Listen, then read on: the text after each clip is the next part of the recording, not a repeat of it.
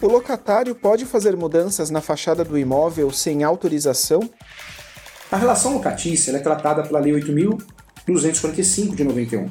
O locatário, o inquilino, sempre que for fazer qualquer modificação, alteração, ele precisa sim comunicar o locador, ter a devida autorização do locador.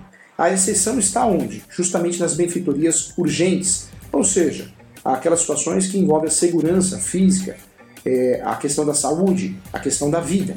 Então, em uma situação que existe aí uma fiação, está saindo fogo, faísca, pode sim o inquilino fazer um estuque, um telhado, porque existe um risco, uma obra de urgência, uma benfeitoria de urgência.